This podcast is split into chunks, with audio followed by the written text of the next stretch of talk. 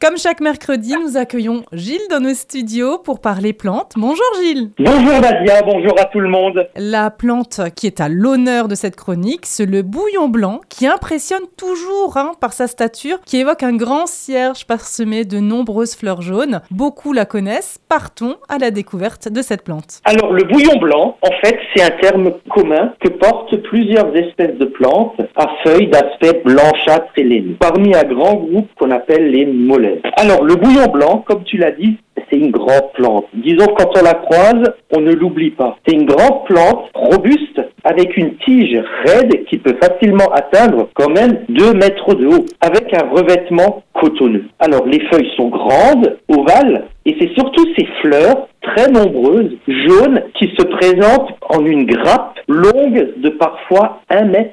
Alors c'est des fleurs à cinq pétales et surtout riches en nectar, donc qui font le bonheur des abeilles et autres butineurs. Cette plante, elle fleurit de juin à novembre. Donc là, c'est l'occasion de la voir alors, la première année, la plante, elle ne développe pas encore cette belle tige de fleurs, mais ça se présente simplement comme une rosette de feuilles qui reste au ras du sol. Donc rien de très impressionnant. Par contre, le printemps suivant, donc la deuxième année, c'est là que va apparaître cette tige unique qui donne lieu à ce fameux nom de cierge de Notre-Dame. Te connaissant Gilles, moi je suis persuadée que cette plante euh, a une histoire, une légende, des anecdotes. Elle a beaucoup de légendes. Déjà, une légende prétend que le bouillon blanc est la plante qui a été employée par Ulysse pour se protéger des charmes de Circé. On devrait plutôt dire des sorcelleries. Alors, l'usage du bouillon blanc est très ancien. Déjà à l'époque de la Grèce antique, il était par les médecins. Alors, on a vu que c'est une plante très grande qui peut facilement atteindre 2 mètres et elle était donc utilisée au Moyen Âge comme torche, comme flambeau lors des processions à la Vierge. D'où son nom.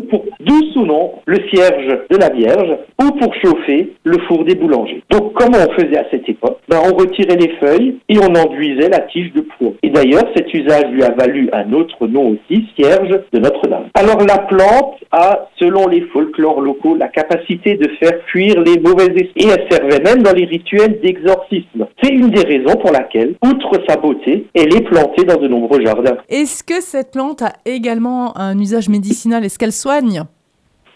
Oui, en fait, les fleurs, plus précisément la corolle, donc les pétales, celles-là sont médicinales. Elles sont un remède très efficace contre la toux et on utilise ces fleurs en tisane ou en sirop. Il faut quand même prendre des précautions avant de faire euh, ce sirop ou cette tisane. Tu as absolument raison Nadia et même pour toutes les plantes, il y a des précautions à prendre. Alors plus particulièrement pour le bouillon blanc, il faut bien filtrer l'infusion de fleurs pour éliminer les poils qui adhèrent aux fleurs. Elles causent des picotements qui peuvent être irritants. Donc bien filtrer la préparation et après on savoure. D'accord. Donc si vous avez des doutes, n'hésitez pas à vous diriger vers un pharmacien ou même vers Gilles. Hein. on vous donne euh, ses coordonnées et euh, on retrouve avec plaisir Gilles la semaine prochaine. Avec plaisir.